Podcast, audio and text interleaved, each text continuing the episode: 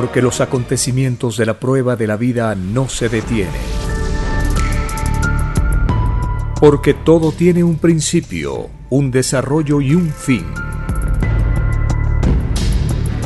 Presentamos El tiempo que resta. Una gran oportunidad para cambiar nuestros destinos y la vida. El cambio de costumbres provocará la caída del sistema de vida, de las leyes del oro. Los acontecimientos le salen al encuentro a las criaturas.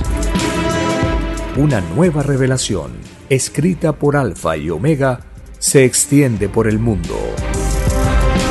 Ciencia celeste, nueva moral, filosofía común, justicia divina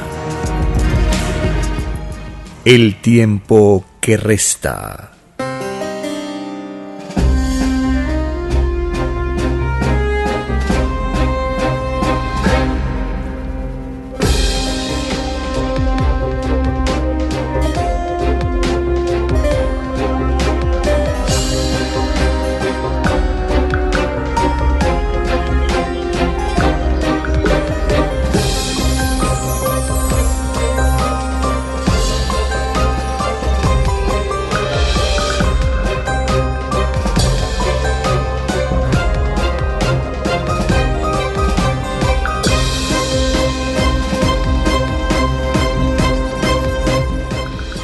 Agradeciendo al Divino Creador de todas las cosas, iniciamos una edición más de este programa para tomar en cuenta las enseñanzas de las Escrituras, la justicia del Cordero de Dios en la nueva revelación escrita por el enviado Alfa y Omega, para saber distinguir en las leyes sociales aquello que es del pueblo y aquello que es de los extraños, de los usurpadores, de los que se toman atribuciones que no les corresponden.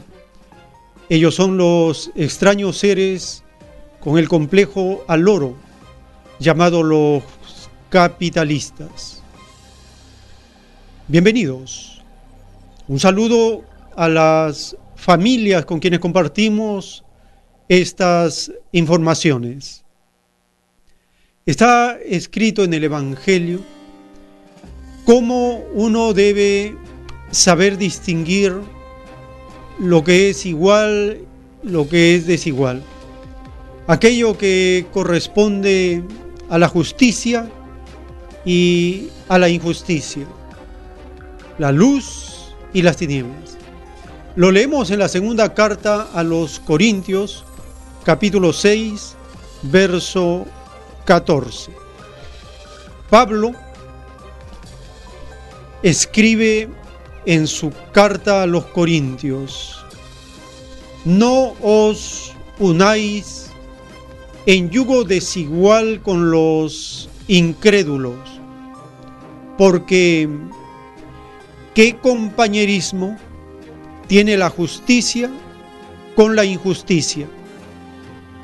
Y qué comunión la luz con las tinieblas y qué concordia Cristo con Belial o qué parte el creyente con el incrédulo. Segunda de Corintios capítulo 6 del verso 14 al 15. El apóstol Pablo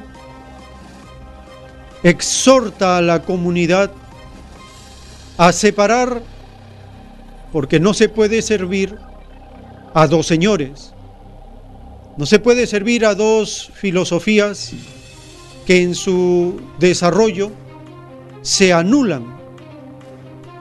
No se puede servir a dos señores Dice la revelación del Cordero de Dios, porque uno de ellos es falso. No se puede servir a dos señores porque cada uno pidió, prometió, cada uno se comprometió delante de Dios a cumplir su mandamiento que dice, amarás a Dios por sobre todas las cosas y a tu prójimo como a ti mismo.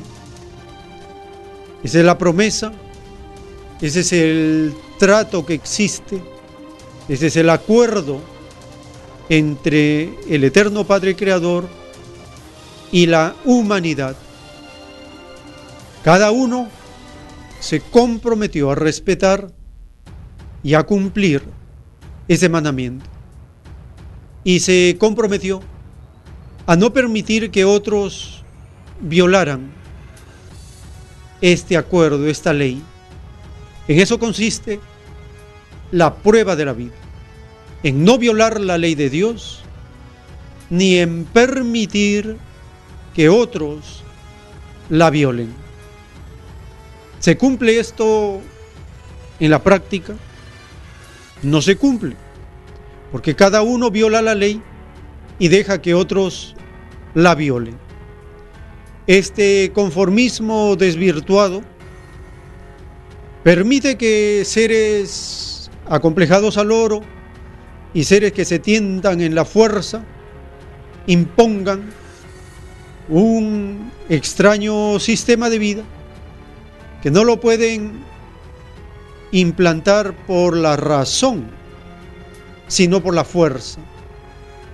¿Cómo se puede lograr este atropello al derecho divino y al derecho humano? Es a través de una planificación perversa,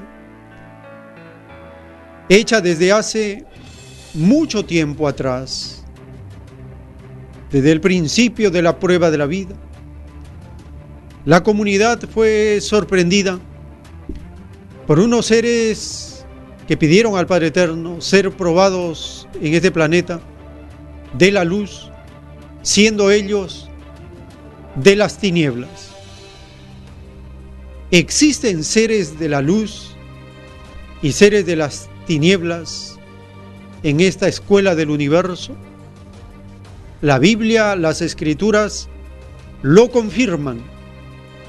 Acabamos de leer esta exhortación del apóstol Pablo, qué compañerismo tiene la justicia con la injusticia y qué comunión la luz con las tinieblas, qué agenda común pueden tener los trabajadores con los explotadores. Ninguna. Las escrituras dice qué paz puede haber entre el rico y el pobre? Ninguna. No puede haber porque cada uno de ellos defiende filosofías diferentes. En el caso de las tinieblas, estos seres no respetan nada ni a nadie. Esa es su filosofía. Los seres de la luz respetan en cierta manera la ley y el derecho para sí y para los demás. Se dice en cierta manera porque estamos en un planeta de luz y tiniebla, de bien y de mal, de izquierda, de derecha, de capitalismo y de comunismo. Estamos en este planeta de lucha material, de lucha filosófica. Si los seres de las tinieblas no respetan nada ni a nadie, los seres de la luz nos batimos en lucha filosófica y material contra esa extraña filosofía de las tinieblas. Tenemos una guía, los diez mandamientos, las sagradas escrituras. ¿Qué hacen los seres de las tinieblas? En una forma astuta, malvada, hasta utilizan las escrituras o pueden levantar la doctrina del Antiguo Testamento y del Nuevo Testamento como una bandera para lograr propósitos contrarios a los mandamientos y las escrituras. lo podemos observar diariamente, constantemente, cuando, por ejemplo, un nuevo gobierno va a asumir su mandato, lo primero que hace es violar la ley, jurando frente a un crucifijo o las escrituras o la Biblia. Jura. Y esa es una violación al mandamiento tercero de Dios que dice, no tomarás el nombre de Dios en vano, porque el Señor no dará por inocente al que tomare su nombre en falso. Ahí empiezan los extraños gobernantes a violar la ley. La población no ha aprendido los demandamientos y no defiende, no se opone a esa violación. Deja pasar el tiempo, pasan los siglos, pasan miles de años y se sigue en ese círculo vicioso donde los extraños mandatarios abusan y las extrañas autoridades abusan de la población porque no se les exigió que gobernaran tomando en cuenta a Dios. Acá hay complicidad del poder político, el poder religioso, el poder económico, el poder militar. Estos yugos se convierten en yugos, como dice el apóstol Pablo. No os unáis en yugo desigual con los incrédulos. ¿Creen los gobernantes, creen las extrañas autoridades en el Dios viviente? ¿En el mismo Padre que escribió con su dedo los diez mandamientos en unas tablas y le entregó a Moisés? Estos seres no creen en Dios. ¿Cree el Papa en Dios? No cree en Dios el Papa. ¿Creen los magnates, los millonarios, los capitalistas en Dios? No creen en Dios. El Dios de ellos es el Dios oro. El Dios del Papa es el Dios de la idolatría, de la mojigatería, del engaño, de la superstición, del lujo, de la pompa, del boato, de la persecución, de la inquisición, de las hogueras. Ese es el Dios de ellos. No es el Dios viviente de los mandamientos. ¿Creen las extrañas autoridades en el Dios viviente? No creen. Si creyeran en el Dios viviente, lo primero que harían es los diez mandamientos enseñar a toda la población, repetirlo todos los días, porque el himno nacional todos los días lo pasan por las emisoras, por los canales, pero los diez mandamientos ni una sola vez en la historia han sido pasados los diez mandamientos del capítulo 20 del libro del Éxodo. Por la radio, por la televisión, han sido publicados en primera plana, figuran en las grandes gigantografías o vallas que inundan las ciudades, las carreteras. Nunca, porque no creen en el Dios viviente. Esos son los seres de las tinieblas. Los presidentes, las autoridades, el Papa, los magnates, los millonarios, los militares, esos son los seres de las tinieblas. No respetan nada ni a nadie. Los pueblos de la tierra somos los de la luz influenciados por las tinieblas. Estamos divididos entre la luz y las tinieblas, entre el bien y el mal, entre los mandamientos de Dios y las leyes materialistas de este mundo salido del oro. Por lo tanto, debemos saber diferenciar aquello que nos hace perfeccionar nuestras virtudes, aquello que nos eleva del plano de las tinieblas hacia la luz y más luz, aquello que nos permite a nosotros vivir como los mandamientos lo enseñan. Una comunidad que tiene por base la igualdad, una comunidad, una patria planetaria, una sola, no la división que provoca las tinieblas en este mundo. Se llama tinieblas a la ignorancia, a la violación de la ley. Se llama tinieblas al uso de la fuerza sobre los seres humanos, sobre la naturaleza. Se llama tinieblas al engaño y comercio de la fe que hacen las religiones y las sectas en esta escuela del universo.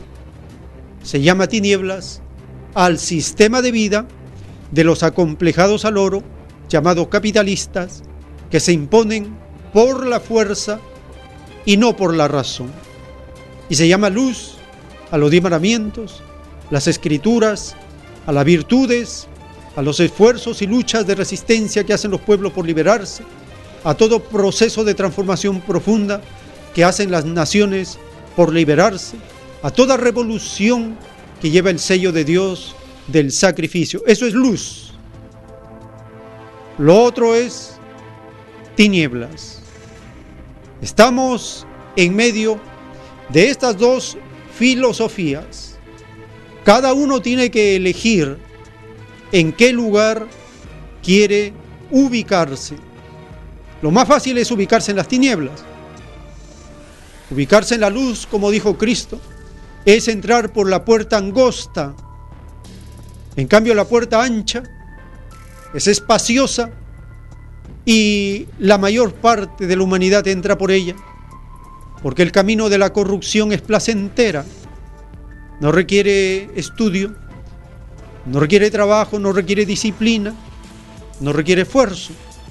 Es fácil el camino de la corrupción.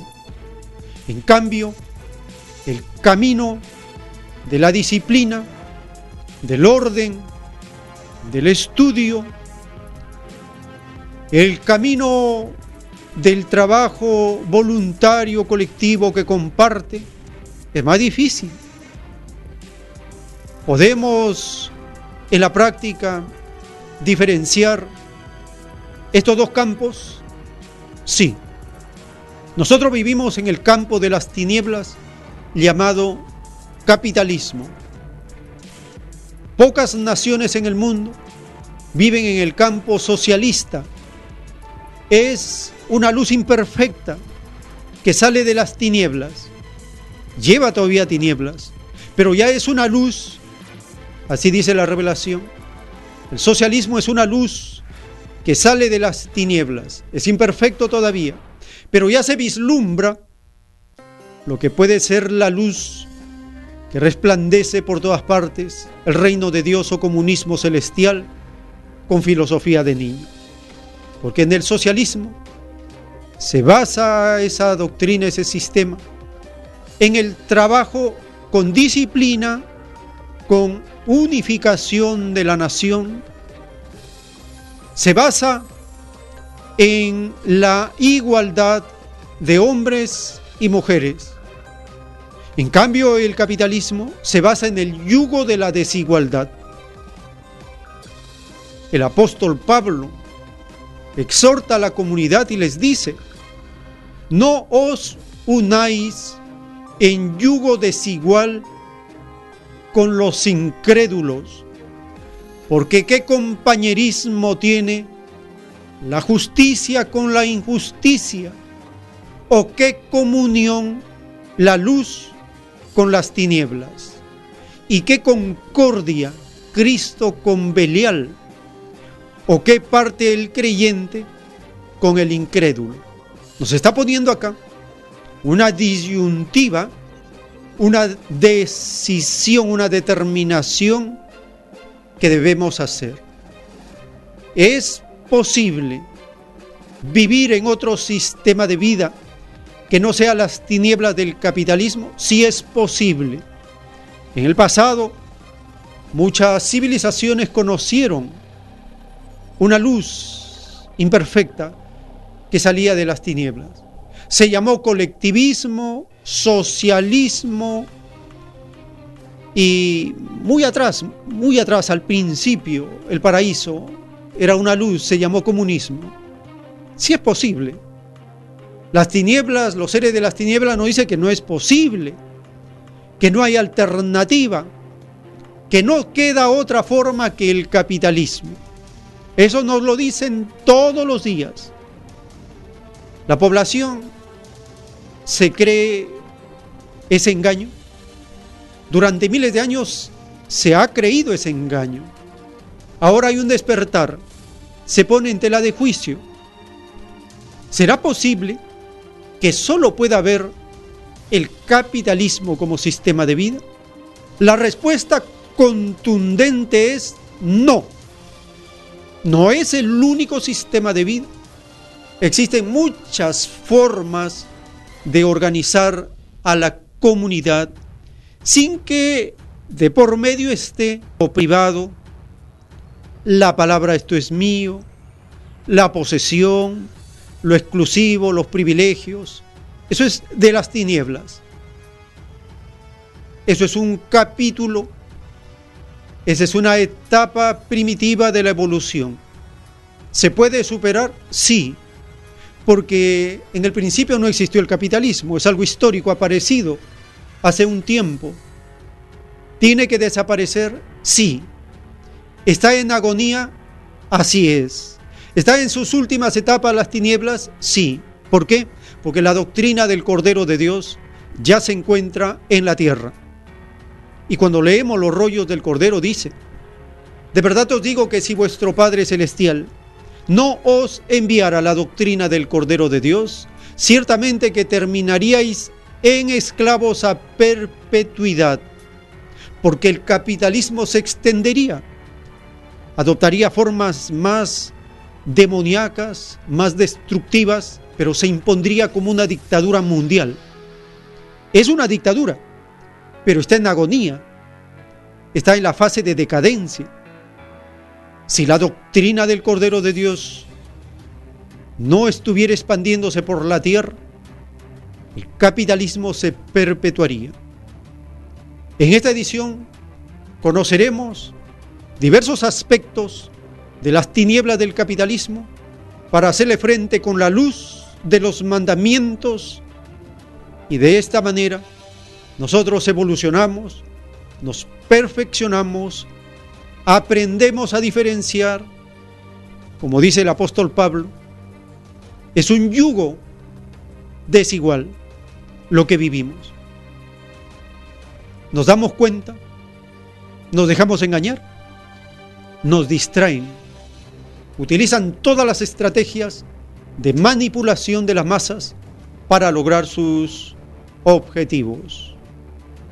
Iniciamos esta información compartiendo el drama que padecen los jubilados, los pensionados, nuestros padres, nuestros familiares, que padecen el yugo desigual de las AFP está considerado por el Fondo Monetario Internacional, un ente de las tinieblas, considera que las comisiones que se cobran en el Perú por parte de las AFP son muy elevadas. Llegan hasta el 25 y 30% de comisiones cobradas por las AFP de todos los aportes que hacen los que están en esa forma de comerciar con el trabajo por parte del sector privado que obtiene al año más de 1.500 millones de dólares de ganancia. Y si sumamos desde que se instalan las AFP en el Perú, tienen un acumulado muy grande de ganancias. Actualmente tienen un fondo que llega cerca a los 160 mil millones de dólares. Es casi lo que equivale al presupuesto del año fiscal en el Perú. Estamos hablando de montos inmensos. Cuando estos dineros de las AFP tienen pérdidas en la bolsa de valores, no pierden los propietarios de las AFP. Esa pérdida la trasladan a los que están inscritos en las AFP, a los clientes. Compartimos esta información de cómo cada vez más los afiliados a las AFP están retirando los fondos de las pensiones. Telesur publicó esta información.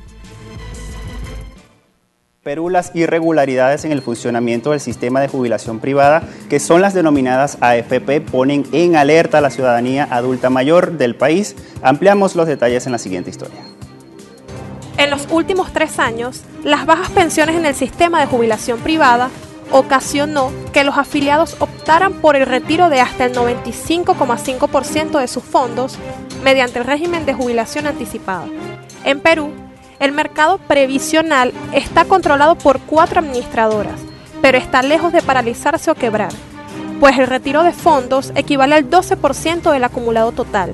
Sin embargo, la Asociación Peruana de Ex Aportantes a las AFP señala que los fondos no cubren las necesidades básicas de la población.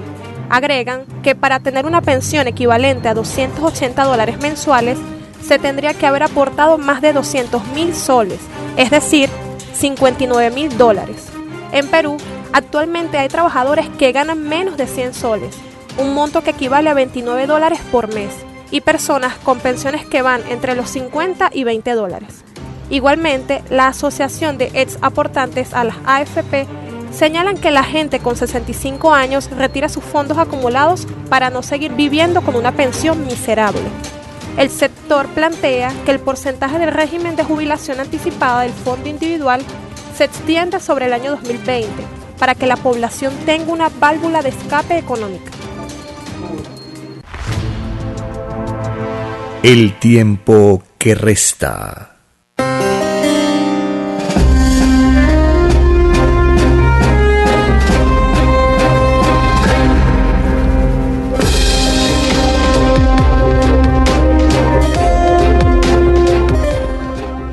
Está escrito en el libro Lo que vendrá. Este libro contiene los títulos de los rollos del Cordero de Dios. El título 3521. En la prueba de la vida surgieron los guías de naciones.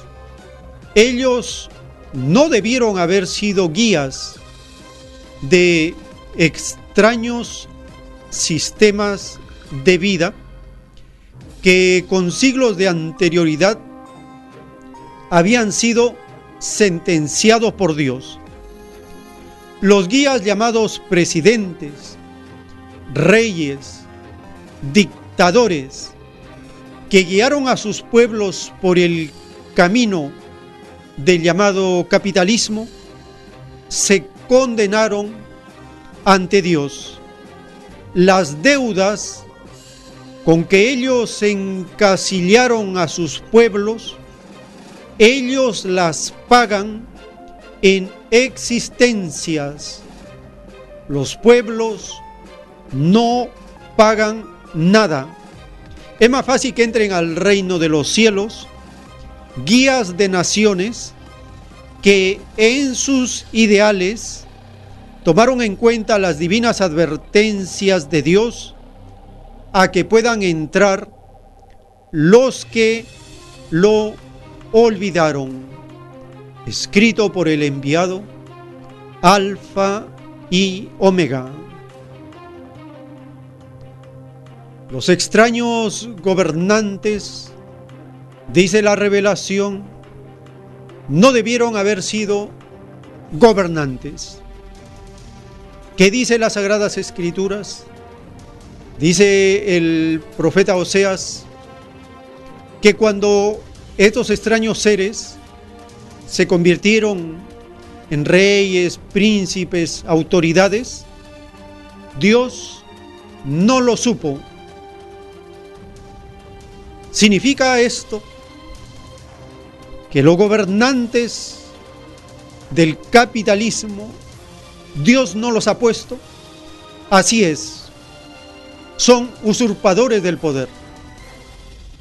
No les corresponde, no tienen mandato de Dios estar gobernando dentro del capitalismo. Solo los presidentes, los gobernantes del socialismo tienen mandato de las escrituras. Nadie más. Los gobernantes que toman en cuenta los derechos del pueblo son de Dios. Son poquísimos en la historia, contados con los dedos. La inmensa mayoría no son de Dios. Dice el título, estos extraños gobernantes endeudaron a su pueblo, los encasillaron con deudas, los ataron con deudas, nos provocaron un atraso inmenso con deudas. ¿Quiénes pagan estas deudas? En la justicia de Dios la pagan ellos. Los pueblos nada pagan. Llorar y crujir de dientes para estos demonios de las tinieblas es lo que viene. Cuesta carísimo violar la ley de Dios. Gimen en las tinieblas por eternidades. Así lo anuncia el libro del Apocalipsis. Por eternidades. Gimen en las tinieblas estos seres malvados. Porque así está escrito en el libro de Salmos, en el de Salmo 37, verso 21 está escrito, los malvados piden prestado y no pagan, pero si los malvados piden prestado, no pagan. El caso más cercano y reciente a nosotros cuánto han endeudado los gobernantes a la nación. Cada año se endeudan, endeudan a la nación. Y no es 100 millones de dólares, no son 500 millones de dólares, son miles de millones de dólares. ¿Con qué facilidad endeudan a la nación los extraños gobernantes? Es sorprendente la forma como lo hacen a espaldas, sin pedir la opinión del pueblo, sin informar. Y el sector privado es el más endeudado de la nación. ¿Y cómo se llegan a endeudar? Porque ponen al pueblo como respaldo. Es decir, estos malvados llamados capitalistas se endeudan y colocan al pueblo de este tiempo y el que viene para que pague la deuda. ¿Es eso justo? Dice las escrituras que no. Que esa injusticia, ese atropello, ese yugo de la desigualdad la tienen que pagar ellos. Los pueblos por orden de Dios no pagan nada, no deben pagar nada. Si sumamos la deuda de cada nación, ¿cómo está todo el planeta? El planeta está sobreendeudado. Si sumamos la deuda de cada nación, la deuda es astronómica la directora del Fondo Monetario Internacional, la extraña jefa del FMI, informó el nivel de deuda que existe actualmente, astronómica. Compartimos la siguiente información acerca del nivel de deuda planetario provocado por los capitalistas, estos seres malvados, como dice Salmos, piden prestado y no pagan. Please an honor to have the managing director 188 billones de dólares. Esa es la deuda mundial de los sectores público y privado combinados, lo que equivale a un 230% del Producto Interno Bruto Global. La suma sin precedentes, impulsada principalmente por el sector privado, fue difundida el jueves por la nueva jefa del Fondo Monetario Internacional. La deuda pública en las economías avanzadas está en niveles que no se ven desde la Segunda Guerra Mundial. La deuda pública de los mercados emergentes ha alcanzado los niveles registrados durante la crisis de deuda de los años 80 y la carga de la deuda de los países de bajos ingresos ha aumentado considerablemente en los últimos cinco años.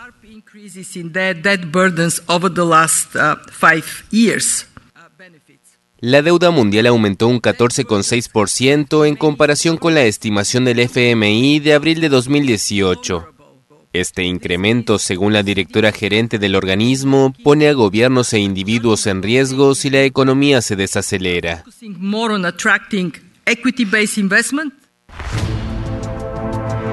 El tiempo que resta.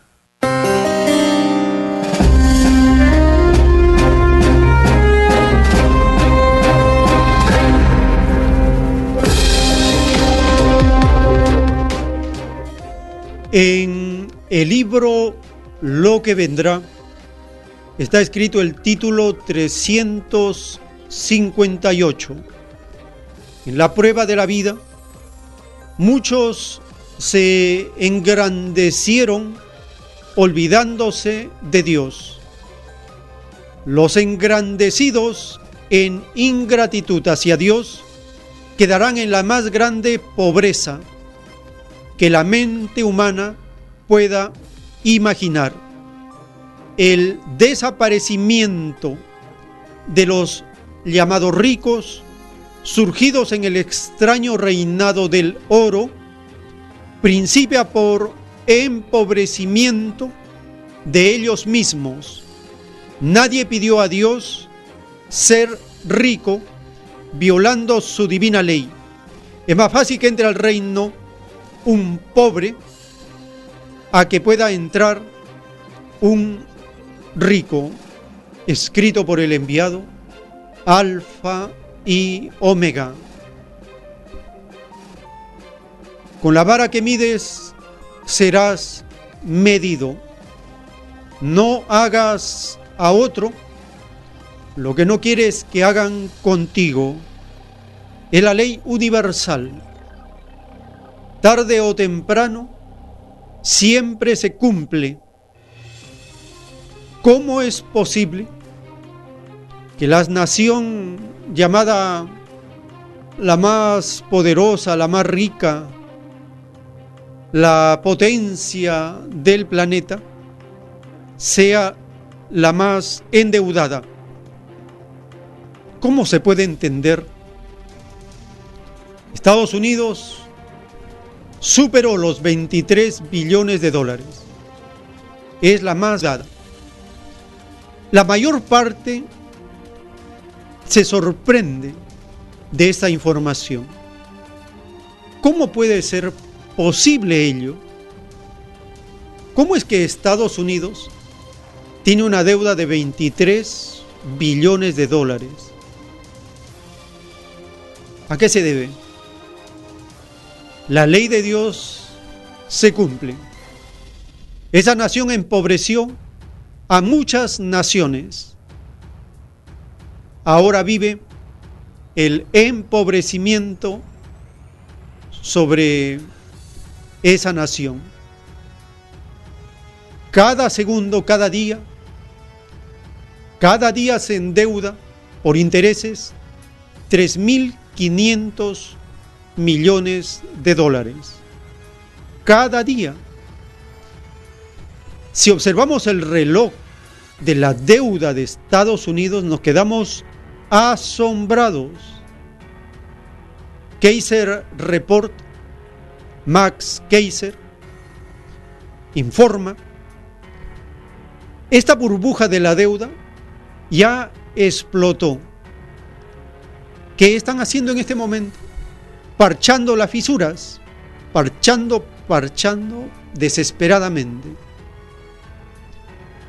El juicio de Dios profetiza. La economía de Estados Unidos será reducida en un 70%. Una caída del 70%. No se vuelve a levantar nunca más. Vivimos esa etapa del fin del sistema del oro y el inicio de nuevas costumbres, de nueva moral, de nueva espiritualidad. Es el renacer de un planeta. Es el cambio de costumbres, de pensar, de actitud, de hábitos.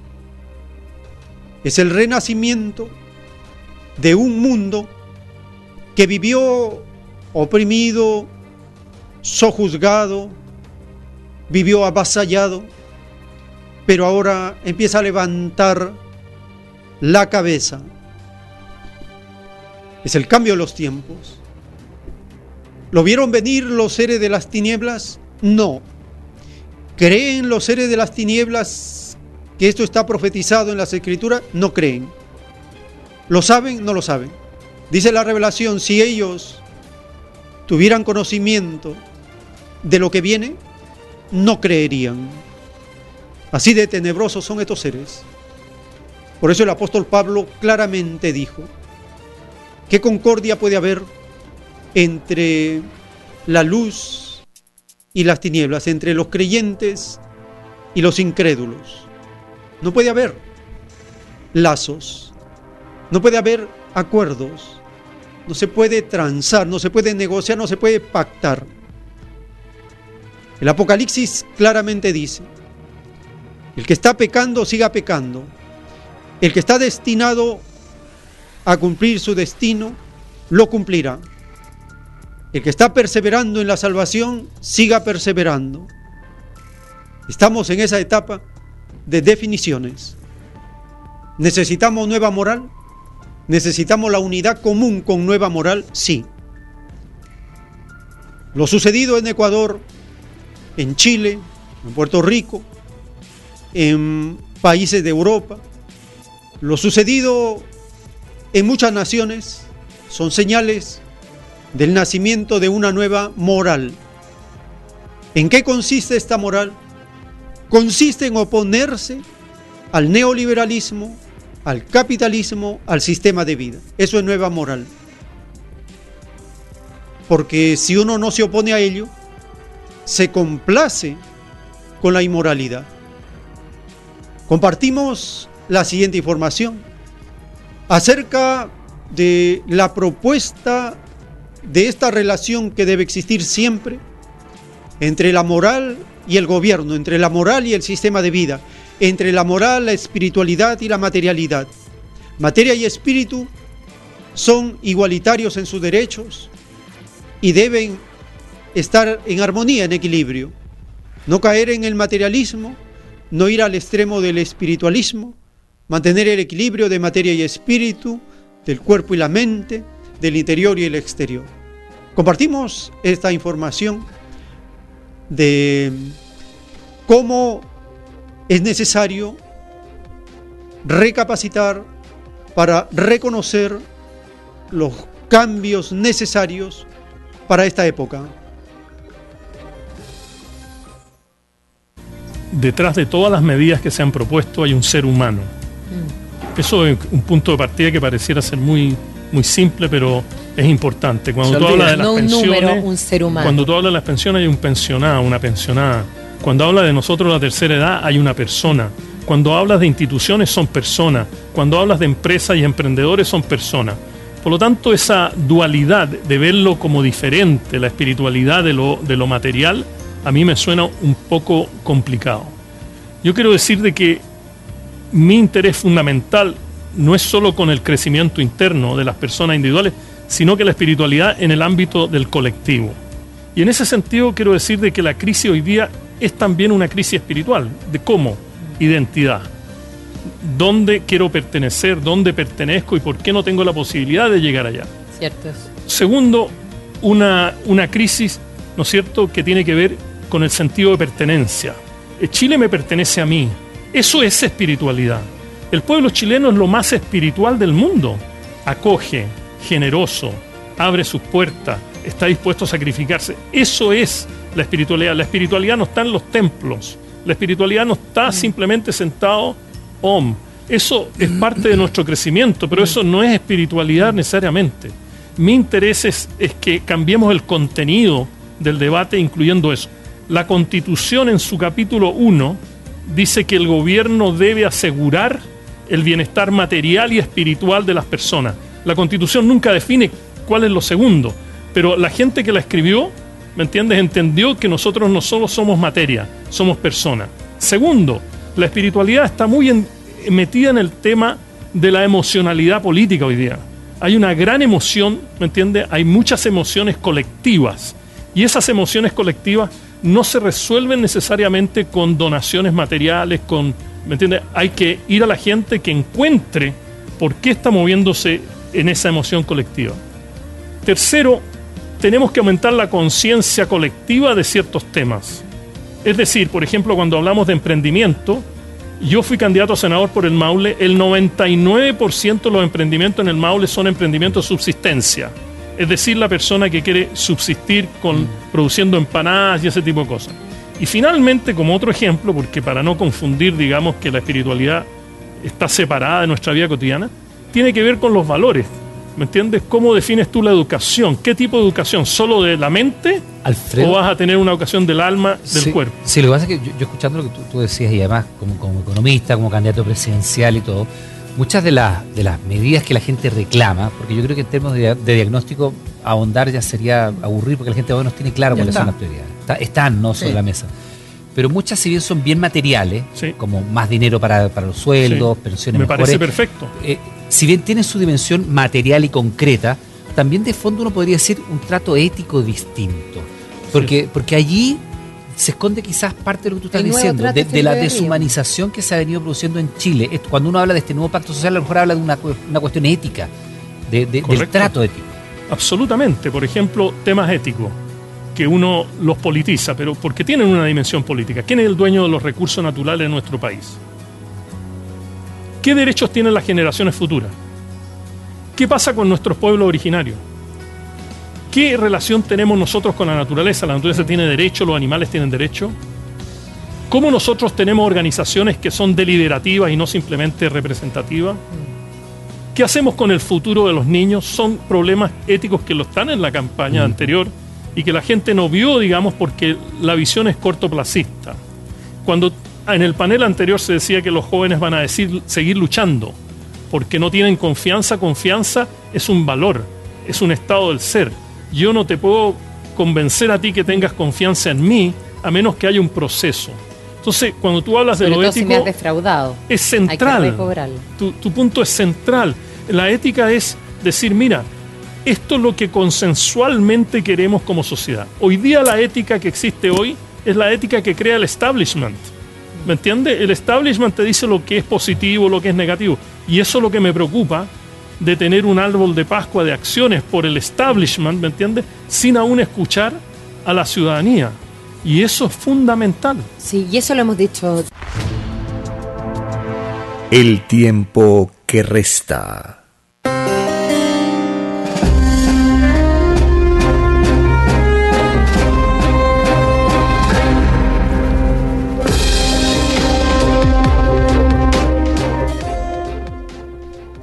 El conflicto de este tiempo lo podemos identificar en la contradicción que existe por parte de las grandes corporaciones capitalistas y las comunidades. Esa contradicción del capitalismo con la naturaleza se vive en este tiempo en su máxima crudeza. El saqueo de los recursos naturales, la explotación de los recursos naturales, a costa de la vida de la comunidad, se convierte en este tiempo en la contradicción del sistema de vida y la comunidad. En las comunidades andinas se habla, se debate, se participa para tratar los asuntos de la comunidad. La comunidad delega responsabilidad en los miembros de la comunidad. Se tiene que rendir cuentas. No se puede ir en contra del, del colectivo. Si el sistema de vida no respeta esa ley de la comunidad, se produce esta lucha material por la defensa de la vida. Las ciudades, como menciona las Sagradas Escrituras, una ciudad asentada en el monte no se puede esconder, dijo Jesús.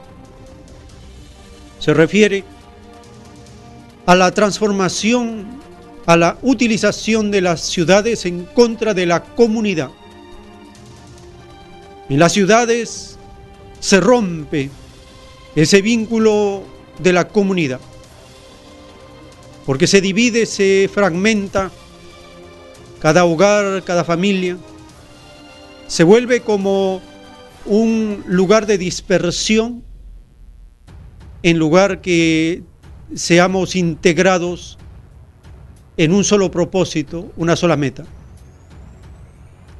En el caso de las comunidades que empiezan a participar en el gobierno, porque ellos ya tienen autogobierno, cuando las comunidades participan, se producen cambios que remecen al capitalismo el capitalismo se había acostumbrado a destrozar a las comunidades, a pasar por encima de las comunidades.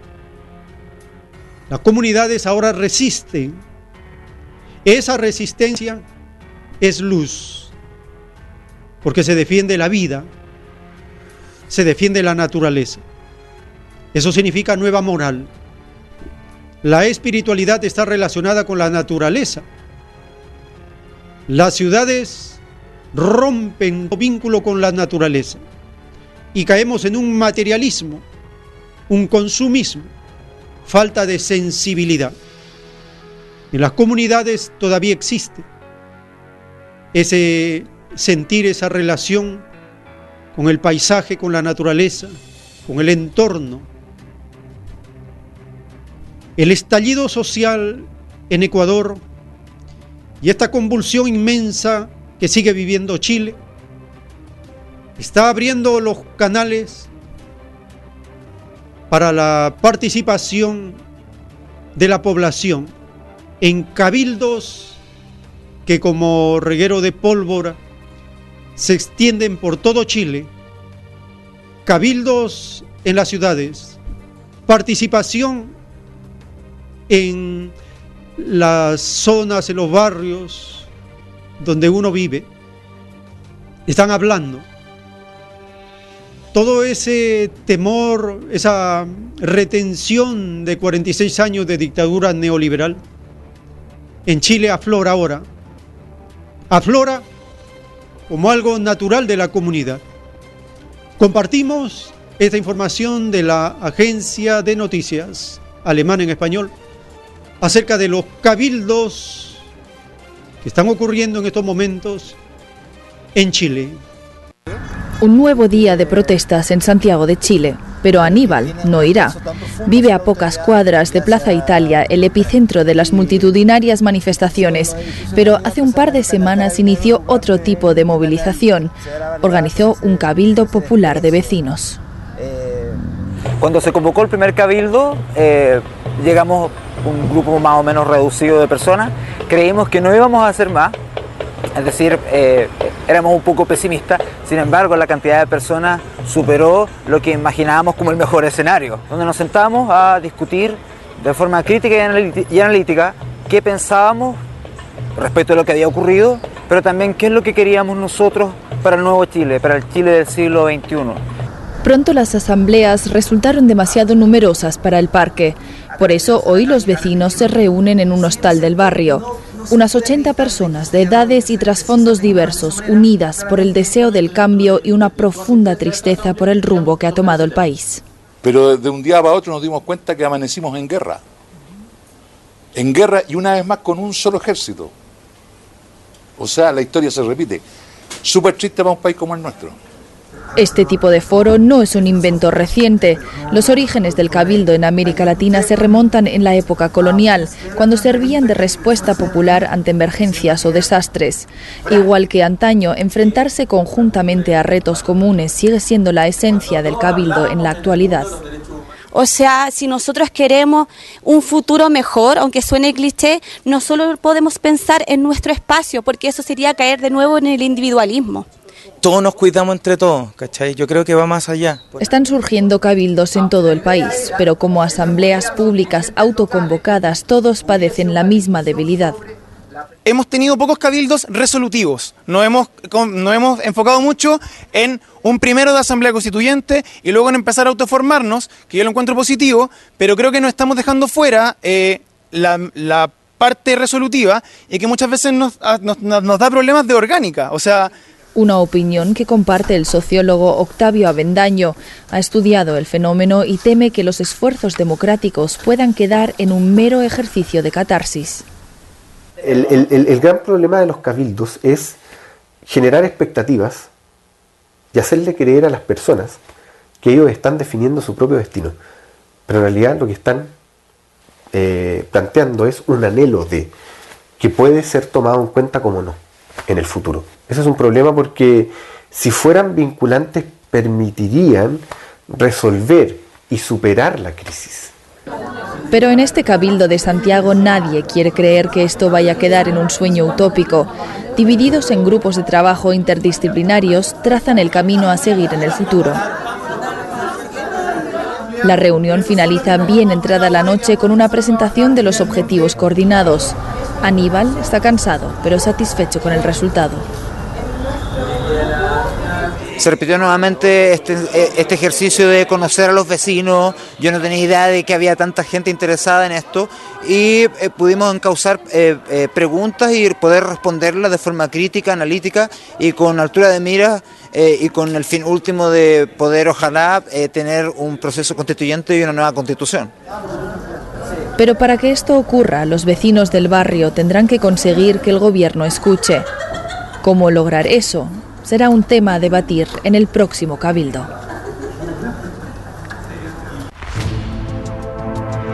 El tiempo que resta.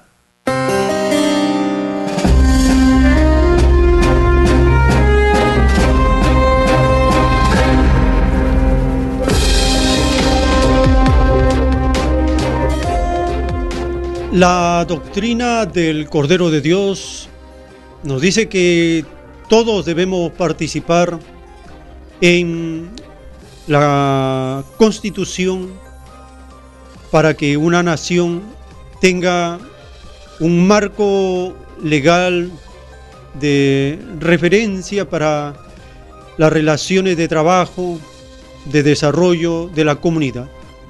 Una constitución socialista es luz para la nación. Una constitución socialdemócrata es tinieblas. Una constitución capitalista es tinieblas más profundas. Una constitución fascista es tinieblas extremas sobre la población.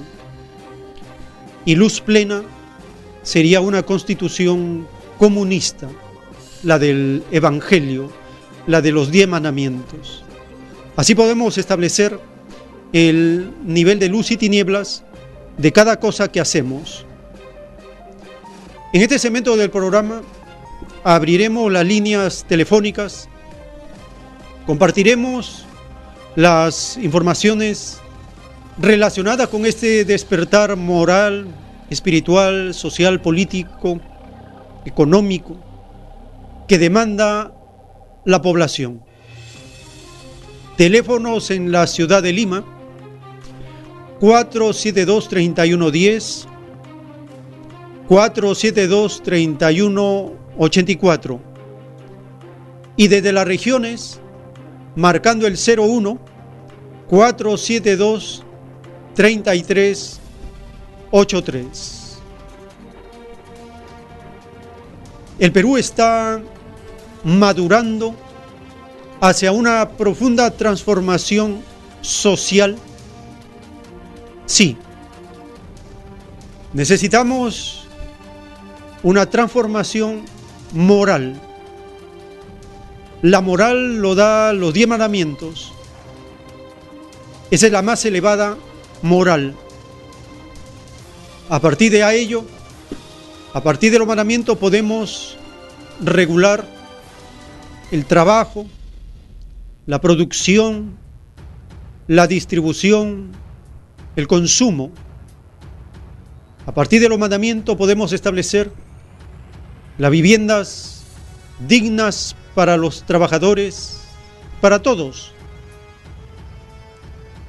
De allí sale la disciplina en el trabajo.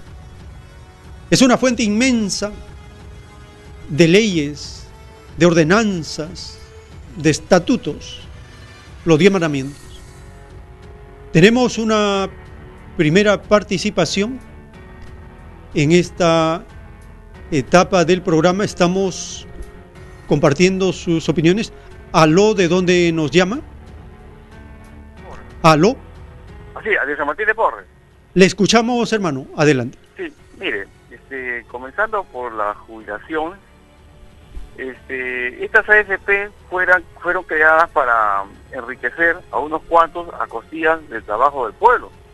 Ahora, todas las constituciones dicen que el, el primordial es el ser humano. Si es así, yo me pregunto por qué en nuestro pueblo la gente que ha trabajado, la gente de la tercera edad, anda mendigando por pensiones que son eh, que no alcanzan ni para sobrevivir. Porque si la gente o los trabajadores han aportado, sea en la AFP o sea o en la ONP, es deber del Estado reglamentar para que tengan una jubilación digna y no pensiones que están en 200, 100 soles. La pensión debería ser el mínimo, el salario mínimo, ¿no? Y mucho más, quién sabe. Porque aparte de trabajar y aportar para su AFP o ONP, eh, los trabajadores, las personas, han pagado impuestos, han consumido y, de otras maneras han aportado para el crecimiento de la nación. Por lo tanto, es obligación del Estado complementar y asegurar una vejez digna, una vida digna para todos los trabajadores, para todo el pueblo en general. Por otra parte, eh, acá en las ciudades, lamentablemente cuando la gente comenta sobre Tía María, sobre esos proyectos mineros que destruyen el medio ambiente, el capitalismo ha excluido a la naturaleza de, de como, como algo independiente, como algo necesario.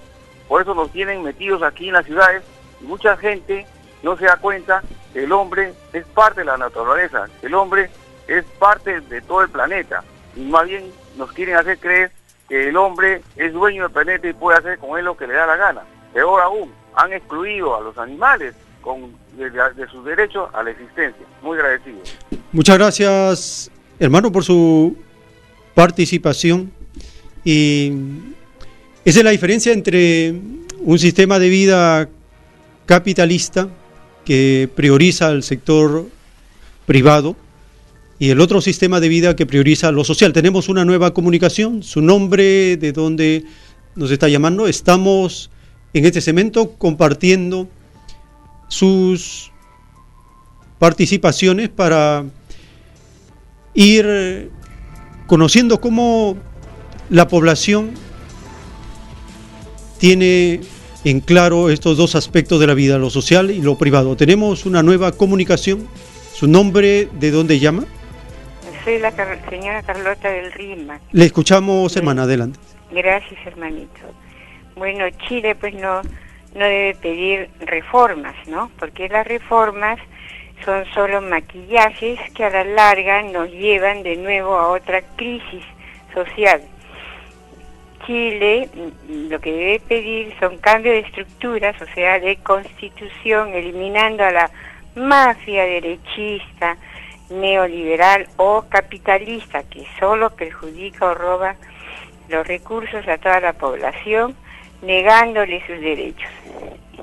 Hermanito, últimamente nos han dado una terrible información en Radio Exitosa, ayer a eso de las 7 de la mañana, en el programa de Lucas, donde la señora Eizaguirre, eh, eh, jefa del sindicato de Sedapal, denuncia de que eh, existe otro depósito, al igual que Tamboraque, ¿no? que podría contaminar el río Riman. Este otro depósito de relaves mineros se llama Ariana. Está, eh, está situada sobre el túnel trasandino, ¿no? que podría contaminar el río Riman. Este depósito Ariana ha sido creado por la minera transnacional PRIX hace mucho tiempo, pero este depósito ¿no? de realidades está desbordando. Sin embargo, en forma criminal, el ministro de Energía y Minas, contubernio con Vizcarra, cumpliendo estas malas órdenes crueles, ¿no? Ha otorgado el permiso para, para la minera PRIS para que siga funcionando. Entonces, este, eh, eh, ni siquiera ha presentado un, estudio, esta, esta minera ni siquiera ha presentado un estudio hidrogeológico y temerariamente eh, hasta ha denunciado a Sedapal, ¿no? En instancias de la justicia ha denunciado a Sedapal todo, ¿por qué? Porque Sedapal presentó informes en su contra y, y para que siga funcionando esta minera transnacional. Aparte la señora, aparte de este tema no tan grave, va a contaminar el agua y Lima, Lima se podría quedar sin agua, ¿no? Mm, eh, en caso haya un temblor muy fuerte. Aparte la señora Isaide también acusa Vizcarra de privatizar en los hechos a Sedapal con el decreto supremo 214, por la cual obliga a Sedapal a vender el 100% de sus acciones privatizándola de esta manera. Y sin embargo Vizcarra miente públicamente, gritando a los cuatro vientos de que no se privatiza Sedapal, y como todos los días no nos tiene mañana, tarde y noche, este, que no, que no se privatiza Sedapal, que no se privatiza Sedapal. Pero en los hechos ya lo privatizó. Y de igual manera también en Tía María eh, grita a los cuatro vientos de que de que no no se va a privatizar y da el y da el permiso para la construcción a la criminal Saunter, a, la criminal y corrupta Saunter y lleva tres buses llenos de, de gente pagada, ¿no? Para que se manifiesten públicamente a favor de Saunter, con la complicidad del ministro de Energía y Minas que eh, allá públicamente eh, decía de que ya ve, ya hay licencia social, ya hay licencia social porque hay manifestaciones de toda esta gente grande, la gente de los tres buses pagados. Y, y, todavía Vizcarra le da orden a, los militares para que prohíban que los campesinos que estaban ahí presentes y que querían no conversar con el ministro se alejen y que no que no que no se quejen que no protesten y los tenían amenazados para que los miles de campesinos no se hagan presentes. Entonces, este eh, Vizcarra, con, conjuntamente con, en complicidad con el ministro de Energía y Minas, este, han hecho toda esta pantomima de los tres buses con la gente pagada, ¿para qué? Para decir que ya existe una licencia social. No esto, todo este actuar es delincuencial y esto no no no lo debemos permitir y no no debemos ser engañados. Este presidente es un mafioso, un criminal, un mentiroso y no debemos dejarnos engañar. Gracias. Muchas gracias, hermana, por compartir esta interesante información acerca de mm, cómo el sector privado no respeta nada ni a nadie. Eso es parte de las tinieblas de este mundo. Tenemos una nueva comunicación. ¿Su nombre de dónde nos llama? ¿Aló? Aló, eh, ¿podría hacerme el favor de hablar un poquito más fuerte que no me escucho? Sí, le estoy escuchando. Adelante con su opinión. Eh, ¿Sabe qué cosa?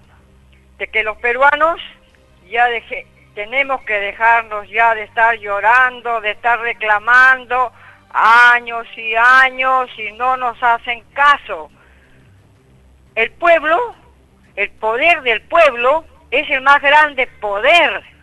porque verdaderamente el pueblo está dormido. ¿Hasta cuándo no reaccionan?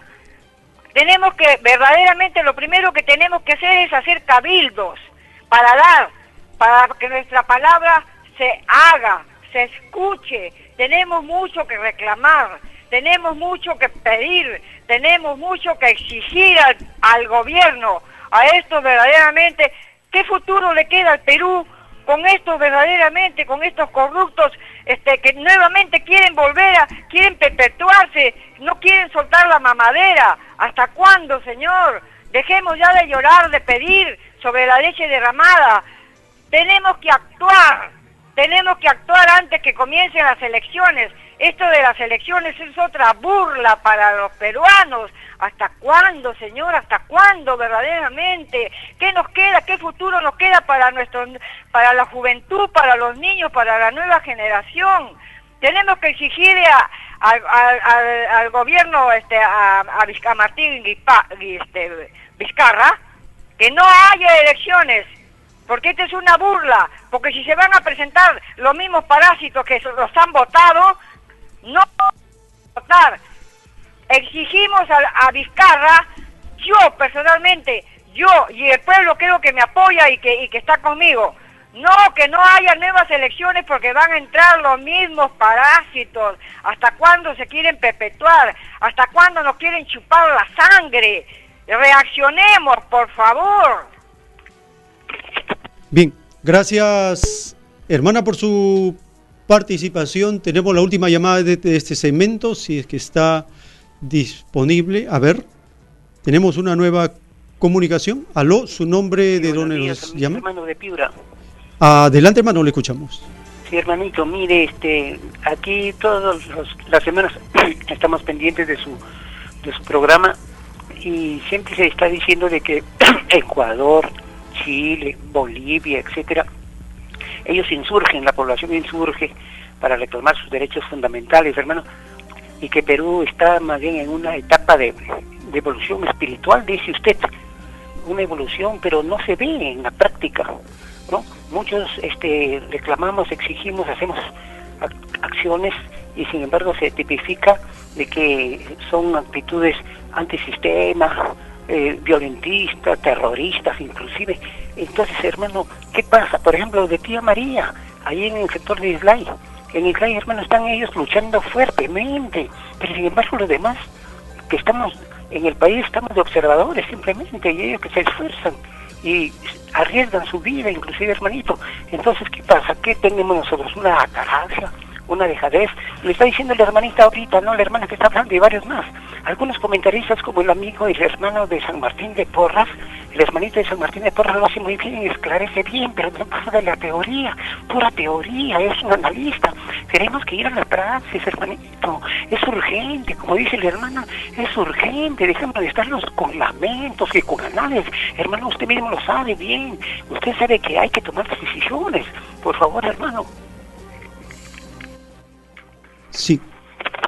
Sí, hermano.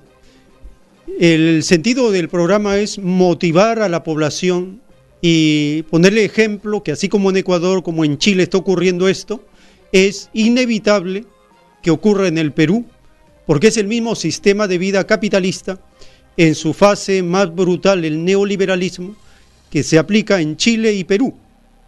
Lo ocurrido en Chile es inevitable que ocurra en el Perú, porque es el mismo modelo, el mismo molde, la misma plantilla, la misma constitución ilegítima.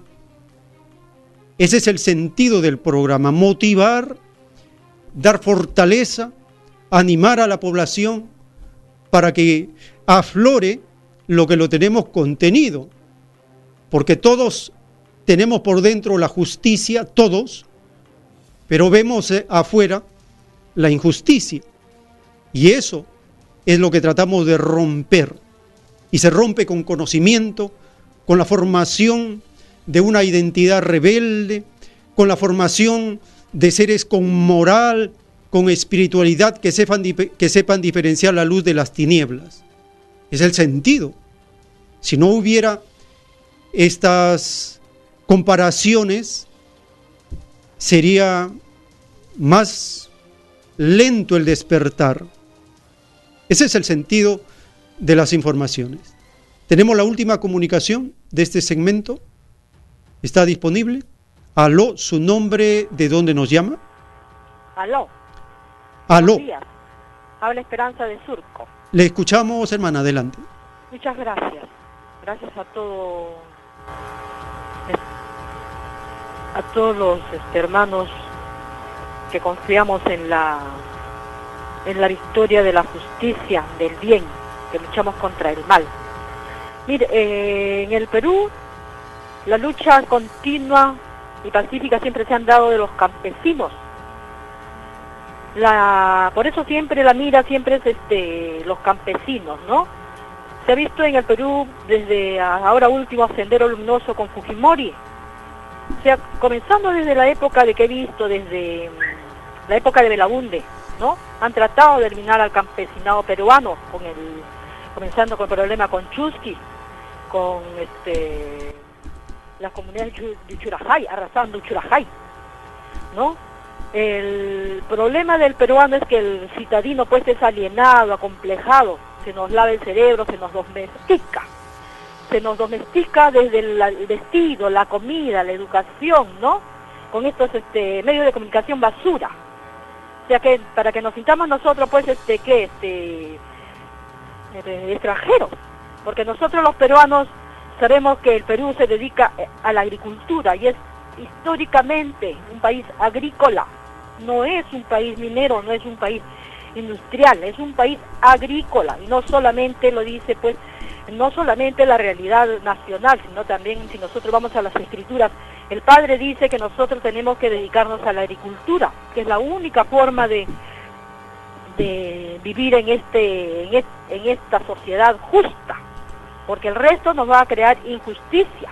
Ya lo hizo Cristo retirando los, este, los comerciantes de, del templo de Dios a, a latigazos, ¿no? O sea, Dios no es comerciante, señores, Dios no es capitalista.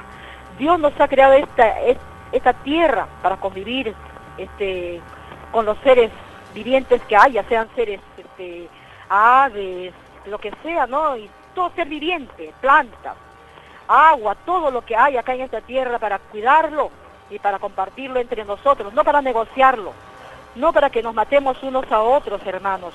Pero sin embargo ya estamos en esta situación de Sodoma y Gomorra, donde el mal es el que predomina y el bien estamos pues ahí nosotros batallando día a día. Lo que hay que, este, nosotros decimos el cambio de una constitución, pero no sabemos qué constitución. Lo que, y todos sabemos que la constitución básica está en la Biblia, en los diez mandamientos. Y si nos llevamos ahora del ejemplo, está en este, la ley de las comunidades campesinas, ¿no? Hay que, hay que estudiar, hermano, hay que adquirir conocimiento por, porque el Padre nos manda que si, sin conocimiento el pueblo va a ser destruido, hermanos, y hay que tener moral, ¿no? Hay que formar la unidad, el comunismo, de donde, de todos, grandes, chicos, mayores, de todos los colores, de todas las razas, y de toda Latinoamérica y de todo el mundo. Muchas gracias, buenos días. Muchas gracias por su participación. De esta manera terminamos este segmento y vamos a continuar con las informaciones. Un 9 de noviembre de 1989, hace 30 años, el capitalismo mundial, la derecha, los neoliberales, los seres más oscuros, más tenebrosos del planeta, celebraron la caída del llamado muro de Berlín. 30 años de ese evento y los capitalistas saltaron de alegría. Se había acabado, según ellos, la filosofía de lo social. De esta manera solo el capitalismo, el sector privado, reinaría para siempre. La triste historia de los acomplejados Alor, dice la revelación, es una ilusión. El demonio se ilusiona,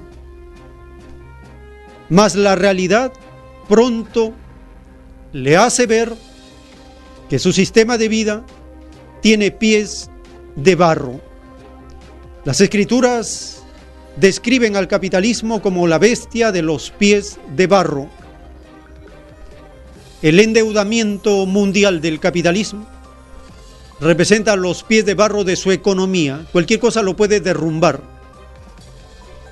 El yugo de la desigualdad, como lo anuncia el apóstol Pablo, también es un ídolo de barro, porque una filosofía igualitaria lo derriba y es lo que está ocurriendo.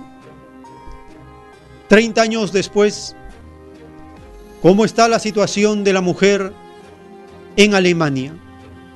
Compartimos la siguiente información de la cadena de noticias en español de Alemania.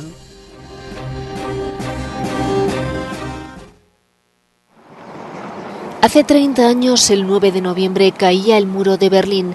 Económica y socialmente muchas cosas han cambiado desde entonces. Sin embargo, la imagen de la mujer trabajadora y emancipada de la Alemania Oriental sigue vigente. Euronews ha querido saber más sobre el papel de la mujer. Estas son algunas de las opiniones recogidas en Leipzig. En general, se dice que las mujeres del Este son y eran mucho más independientes que las de Occidente. En Alemania Occidental, en realidad, las regulaciones legales eran catastróficas. Hasta 1975, la mujer necesitaba pedir permiso a su marido para poder trabajar. Por supuesto, las mujeres de Alemania Oriental tienen más éxito que las mujeres de Alemania Occidental. Hay cifras que lo prueban. Con respecto a las mujeres, diría que los alemanes del Este en general tienen desventajas, no especialmente las mujeres. En tiempos de la RDA muchas mujeres no veían como incompatible la maternidad y el mundo laboral. Esta forma de igualdad de derechos era posible gracias al Estado que proporcionaba cuidado infantil durante todo el día y amplios servicios sociales. En el momento de la caída del muro de Berlín en 1989, más del 90% de las mujeres trabajaban o estudiaban. En Alemania Occidental las cifras de empleadas se reducían casi a la mitad. Esta forma de igualdad era percibida como normal aunque la mujer fuera la que llevara además el peso de la casa. Si lo querías y si realmente te lo proponías, tenías la oportunidad de hacerte un nombre, pero tenías que quererlo porque antes, en los tiempos de la RDA, no se fomentaba y las cosas no surgían por sí solas. En la actualidad apenas hay mujeres trabajadoras que triunfan en el este, especialmente en las regiones estructuralmente débiles y rurales. Muchos se quejan de que se cometieron errores durante el proceso de reunificación.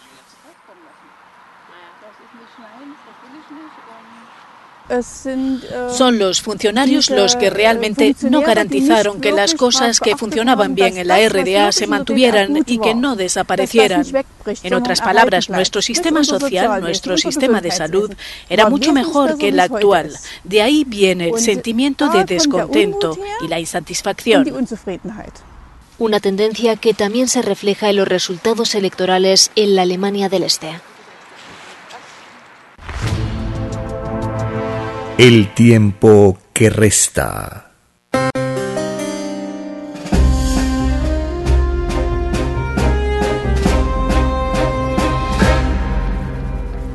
En la extraña constitución ilegítima, espuria de la dictadura Fujimori Montesinos de 1993, dice en sus derechos fundamentales de la persona, en el artículo 1, defensa de la persona humana.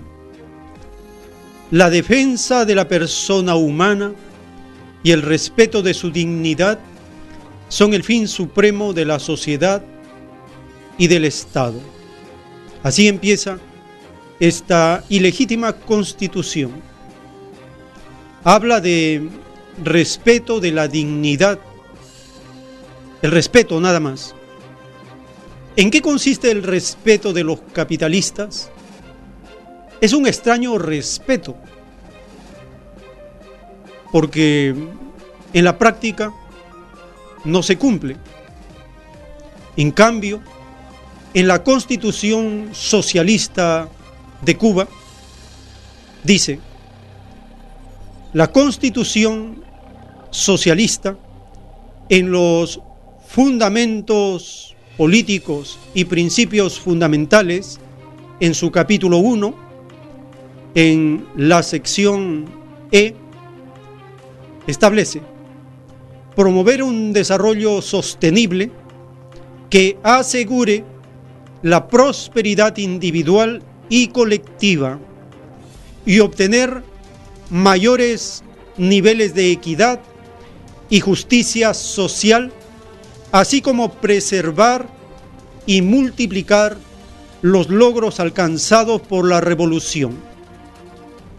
En el punto F establece garantizar la dignidad plena de las personas y su desarrollo integral. Hay una inmensa diferencia entre la constitución capitalista y la constitución socialista. Mientras que en la capitalista, los demonios del sector privado solo respetan la dignidad de la persona, en la constitución socialista se garantiza la dignidad plena de las personas y su desarrollo integral, que asegure la prosperidad individual y colectiva. Esto es más justo, es más real. La constitución vaga, etérea de los capitalistas de Perú, ilegítima, dice que respetan la dignidad. El respeto de los capitalistas no vale nada. Por ejemplo, dice la revelación, el respeto que tienen los capitalistas de una nación con otra nación es un extraño respeto, porque ambas naciones están armadas hasta los dientes y se desconfían a perpetuidad.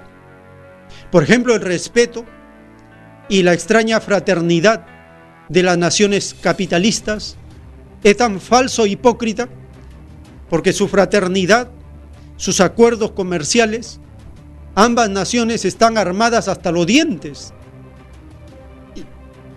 Claro, es respeto, nada más. La constitución socialista garantiza la dignidad plena de la persona y se fundamenta en la ética y los valores del socialismo. Disciplina, trabajo, compartir, ayuda mutua, no pensar en la persona en el individualismo, sino en el beneficio de la comunidad, el colectivo. Esto es práctica, es costumbre, es algo natural en las personas. Nosotros hemos conversado con hermanos, hermanas de la Unión Soviética y ellos nos contaban cuando llegaron al Perú, sintieron un choque ético inmenso, porque ellos estaban acostumbrados a los valores socialistas como el cumplimiento de la palabra empeñada. Era inconcebible que alguien allá haya prestado algo y no haya sido devuelto. Llegaban a Perú y por alguna necesidad prestaban algo a la persona que lo solicitaba y nunca le devolvían.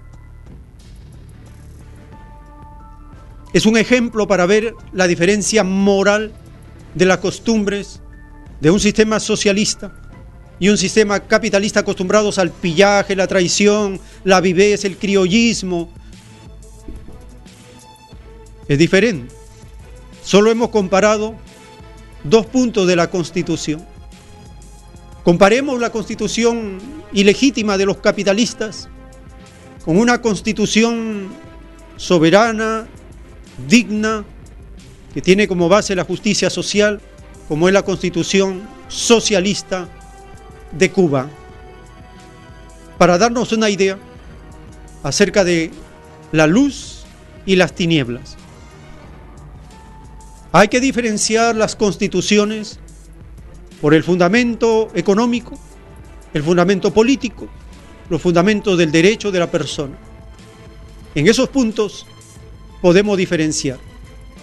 La constitución socialdemócrata es tinieblas, sirve a dos y muchos señores, no sirve porque es una fase del capitalismo. La constitución neoliberal es peor. Considera a las personas como clientes, como consumidores, no como seres humanos. Por eso dice que solo respeta la dignidad. ¿Cuánto vale el respeto de los capitalistas hacia los trabajadores? No vale nada. Solo palabras. Un saludo a la bandera, como acostumbramos decir en el Perú un sadero. Ese es el respeto de estos demonios. No sirve para nada. Una constitución tiene que garantizar la dignidad plena del ser humano. Y ahora, con los diez mandamientos, se completa toda aspiración por una justicia social. Las costumbres en Cuba socialista son diferentes a la inmoralidad que vivimos nosotros en el Perú y la desconfianza que hace estragos en la sociedad. La constitución socialista garantiza la confianza en el poder popular, en la Asamblea Nacional, en las organizaciones del pueblo. La constitución capitalista ¿En qué basa su confianza? En la Fuerza Armada, en la metralla, en las armas, en la fuerza. No puede generar un convencimiento por la razón, porque internamente todos sentimos la justicia en la conciencia de cada uno y sentimos la injusticia por fuera. Esa contradicción tiene que ser solucionada. Y solo una transformación profunda, una revolución, lo puede hacer. Compartimos la siguiente información de Cuba socialista. 60 años de bloqueo. Si Estados Unidos hubiera bloqueado una semana a los capitalistas en el Perú, se hubieran muerto. Si los capitalistas norteamericanos, Estados Unidos y sus gobiernos hubieran bloqueado al Chile neoliberal una semana, se destruyen. Pero la dignidad de un pueblo lleva 60 años siendo bloqueados por la nación más perversa, más malvada de la tierra, y ese pueblo sigue firme con dignidad. Para aquellos que dicen y ponen a Cuba como un ejemplo de miseria, de gente que se muere de hambre, que dan pena, Miren usted aquellos que están acompañándonos por el canal de YouTube. Miren a los cubanos, bien alimentados, macetas, fornidos, hacen deporte. Son, es una población sana. En cambio nosotros vivimos en desnutrición, mal alimentados y con todos los estragos que provocan los capitalistas. Compartimos las costumbres de Cuba socialista en el transporte, por ejemplo. Es común que los, las personas que necesitan ser trasladadas de un punto a otro sean llevadas por los conductores con total confianza. Eso no ocurre en las sociedades capitalistas por la desconfianza. Que alguien que sube puede ser un asaltante, puede provocar alguna perversidad. En Cuba existe confianza en la población y se ayudan, se trasladan. Aquel que tiene una movilidad, un carro, un auto, y alguien está en el, en el camino, la carretera, en la calle, y levanta el dedo, lo llevan. Se ayudan mutuamente. Ahora con las motocicletas eléctricas, Vamos a ver cómo ese pueblo resiste un estrangulamiento que le hace Estados Unidos, presionándolo aún más, impidiendo que pueda tener convenios comerciales con otras naciones. Compartimos acerca de las motos eléctricas en Cuba.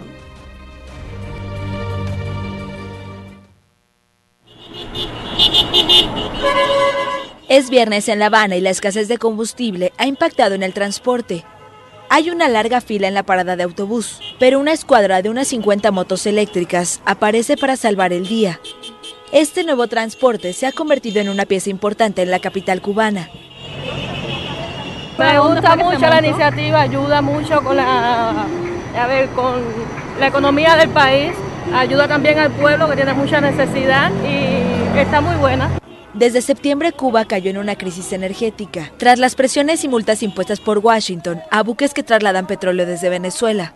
El transporte urbano sufre las consecuencias.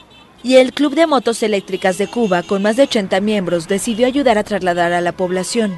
Las motos no contaminan el medio ambiente, las motos no emiten sonido. Quisimos darle un objeto social al club, no solamente de diversión y de, de como familia que ya nos sentíamos, sino también darle un objeto social y decidimos que tanto hace falta, ¿me entienden? En cualquier país, no solamente en Cuba, en cualquier país tanto hace falta, apoyar todo lo que tenga que ver con las actividades del medio ambiente. El presidente Miguel Díaz Canel elogió la ayuda de las llamadas motorinas y exigió a los vehículos estatales recoger personas en su ruta. Además pidió la cooperación de los particulares. Desde que la aduana autorizó la importación de motorinas en 2013, han florecido como hongos en las calles. Se calcula que actualmente circulan unas 210 mil. Inicialmente no se vendían en las tiendas estatales, pero ahora el gobierno comenzó a venderlas a un precio máximo de 1.700 dólares. Seguro que puede, que puede ayudar demasiado. Esto era la temporada de las bicicletas chinas, ahora estamos en las motos eléctricas en Cuba. De todo el mundo, ahora con lo que está haciendo el país, pues están asequibles a muchas personas. Cuba consume más de 7 millones de toneladas de combustible al año. En septiembre trabajó con el 30% de lo habitual, octubre con el 62% y para noviembre no pasará del 80%.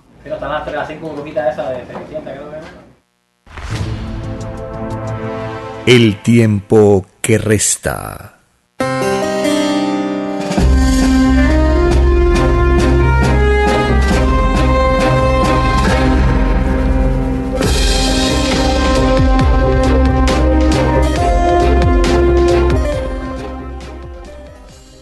La doctrina del Cordero de Dios nos recuerda la relación que nosotros tenemos con los elementos de la naturaleza. Somos parte de ella. Nuestro cuerpo es barro, es polvo, es materia, salido de los mismos elementos de la naturaleza.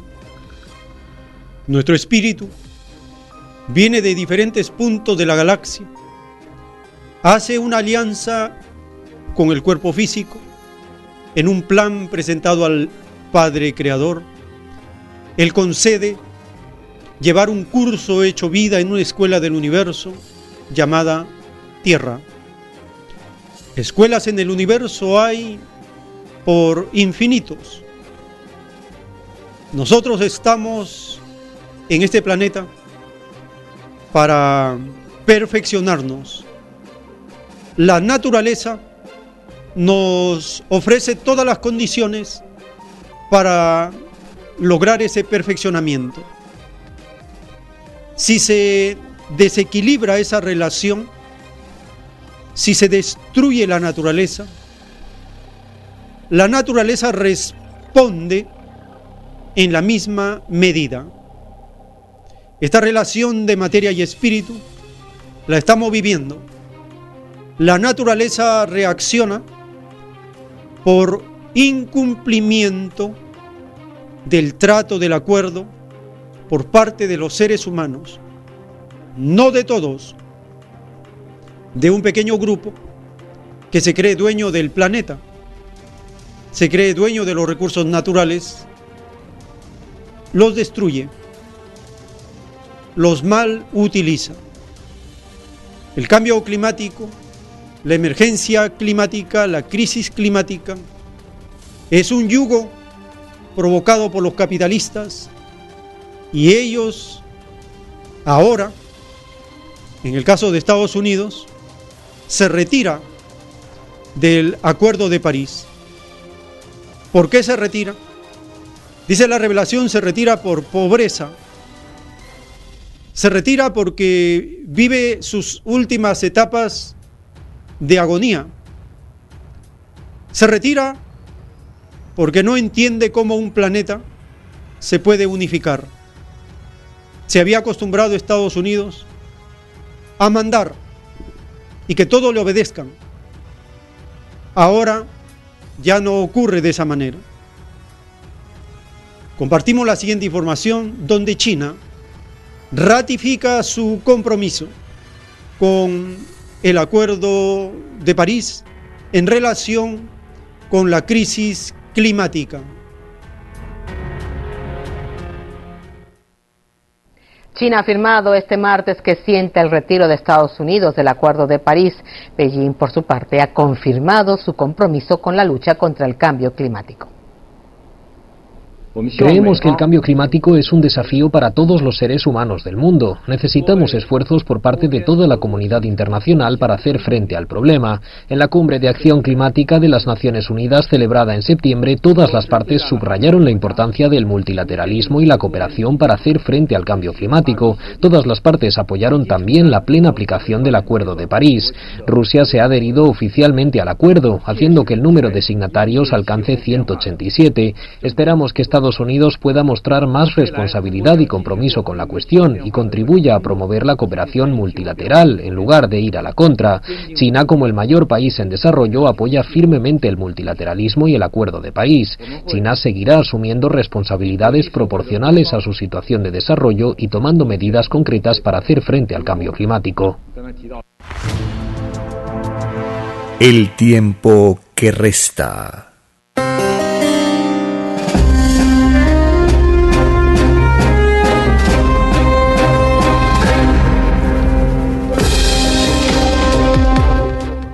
Dentro del marco de la materialización del Apocalipsis, en el capítulo 16, verso 8 está escrito, el cuarto ángel derramó su copa sobre el sol, al cual fue dado quemar a los hombres con fuego, y los hombres se quemaron con el gran calor y blasfemaron el nombre de Dios, que tiene poder sobre estas plagas, y no se arrepintieron para darle gloria.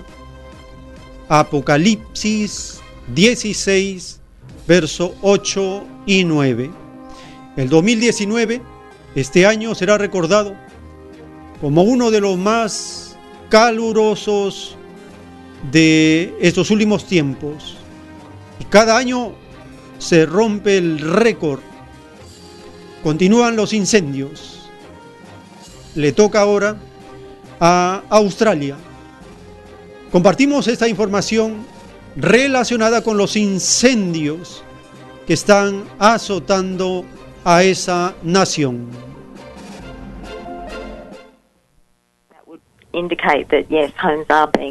El fuego arrasa el este de Australia. Los bomberos luchaban el viernes para extinguir un centenar de incendios en las zonas rurales de los estados de Nueva Gales del Sur y Queensland. Más de una decena de ellos seguían fuera de control favorecidos por la prolongada sequía, los fuertes vientos y los bajos niveles de humedad.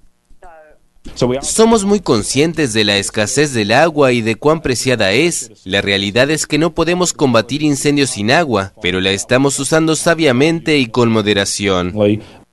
Los incendios se extienden a lo largo de mil kilómetros en el litoral pacífico. Por ello, los bomberos se enfrentan a grandes dificultades, pese al apoyo aéreo de unos 70 aparatos. Australia anunció esta semana un programa de ayudas financieras de unos 690 millones de dólares para luchar contra las consecuencias de la sequía.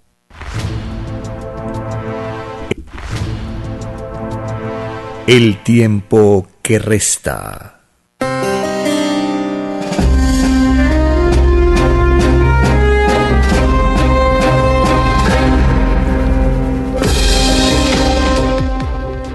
En un párrafo de los rollos del Cordero de Dios está escrito, la criatura humana se enredó en algo tan siniestro que no será la criatura humana que salve a la criatura humana, porque el poder de destrucción a que ha llegado el hombre aplastó toda esperanza de solución.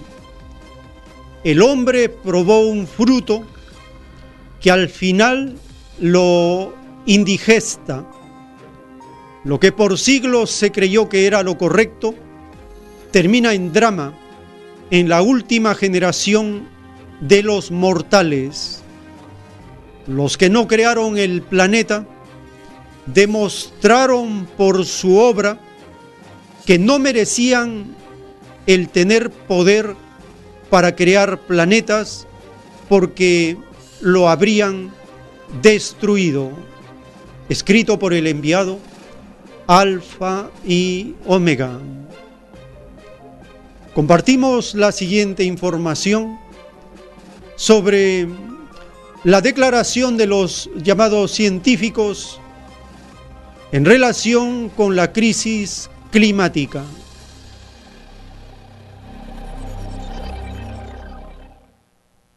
Mil científicos lo tienen claro. Es fundamental avanzar en estas seis áreas para paliar los efectos de una emergencia climática. La primera y más importante, nuestra relación con la energía. Los científicos recomiendan aumentar los impuestos a las emisiones de CO2, reducir drásticamente el uso de combustibles fósiles y ampliar el uso de fuentes renovables. Los expertos también creen que se podría disminuir a la mitad el calentamiento reduciendo los contaminantes de corta existencia como el hollín y los hidrofluorocarburos. Además, quieren que se restauren bosques, arrecifes y praderas, así como evitar la pérdida de hábitats y biodiversidad. Nuestra dieta también es clave, sobre todo los productos animales. El ganado no solo genera emisiones por sí mismo, sino que para alimentarlo se utilizan valiosas tierras que se podrían destinar a cultivos para personas. Los científicos también critican el crecimiento económico. La búsqueda de riqueza, dicen, es uno de los grandes causantes del cambio climático.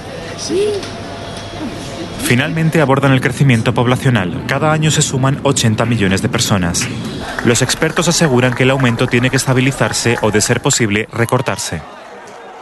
Estos son los pasos que se deberían tomar de manera más urgente, pero... El tiempo que resta.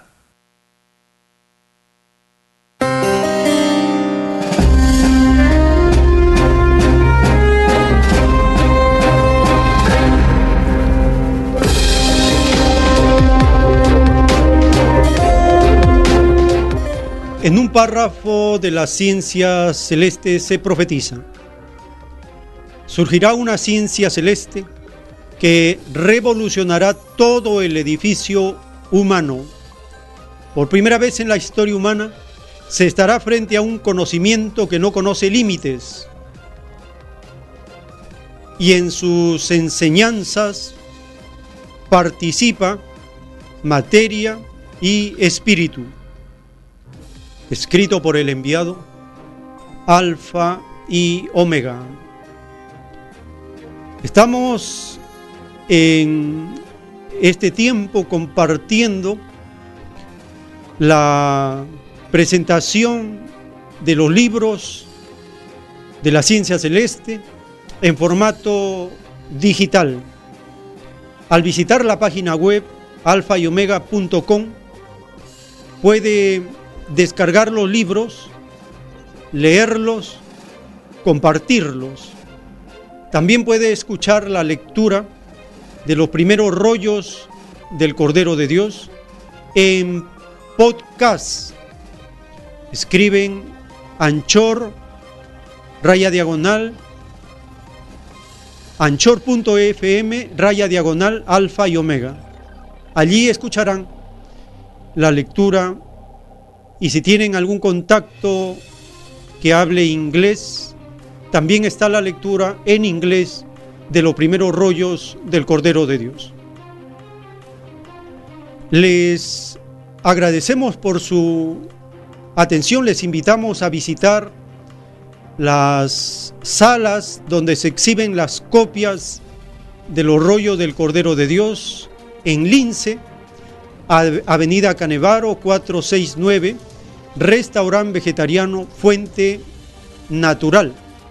en La Victoria, en Avenida José Galvez 531, también en el restaurante vegetariano Mundo Omega, o en el restaurante vegetariano de Avenida José Galvez 531 en La Victoria, en Lima, Perú.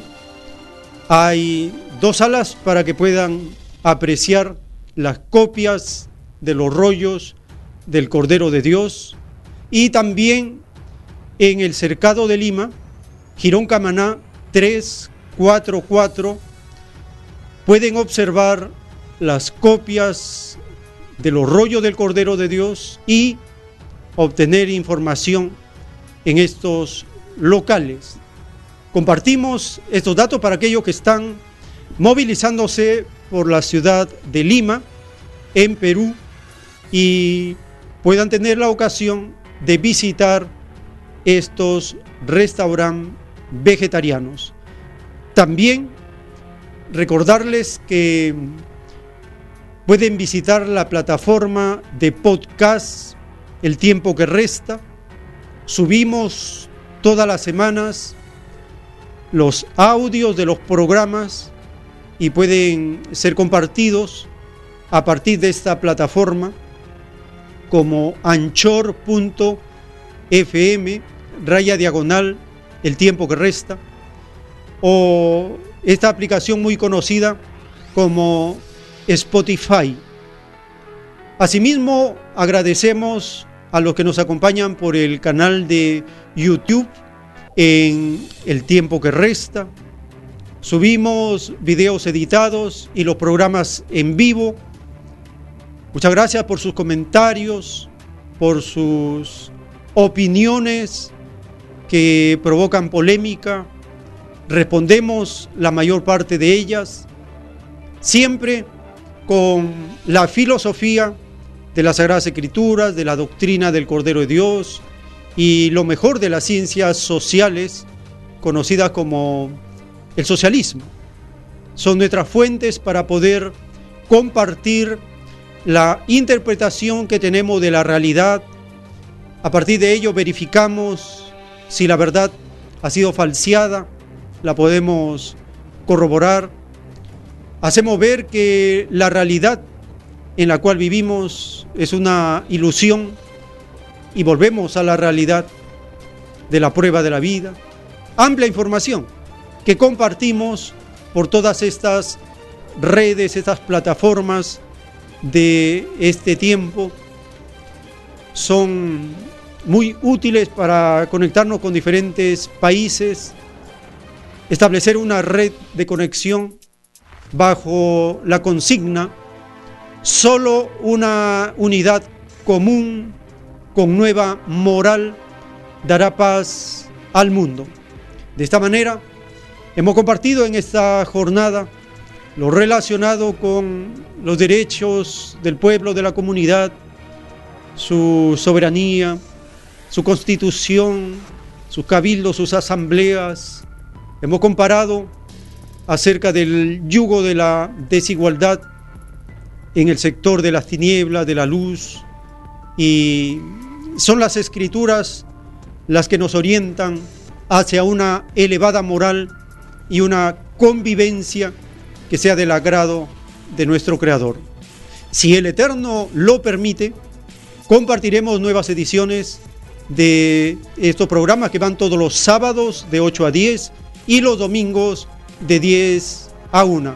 Los esperamos en la nueva jornada informativa.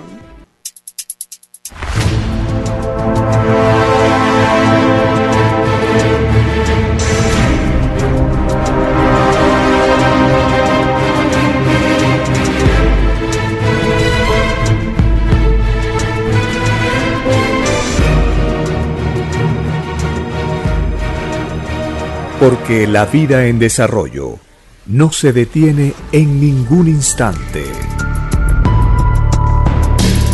Porque el poder filosófico de las masas encuentra el hilo de la ley común de la naturaleza. La igualdad triunfa en la prueba de la vida. por el principio de un nuevo amanecer en la historia humana, hemos presentado El tiempo que resta. Para ver el reino de Dios, para vivir el nuevo estado de cosas del nuevo mundo.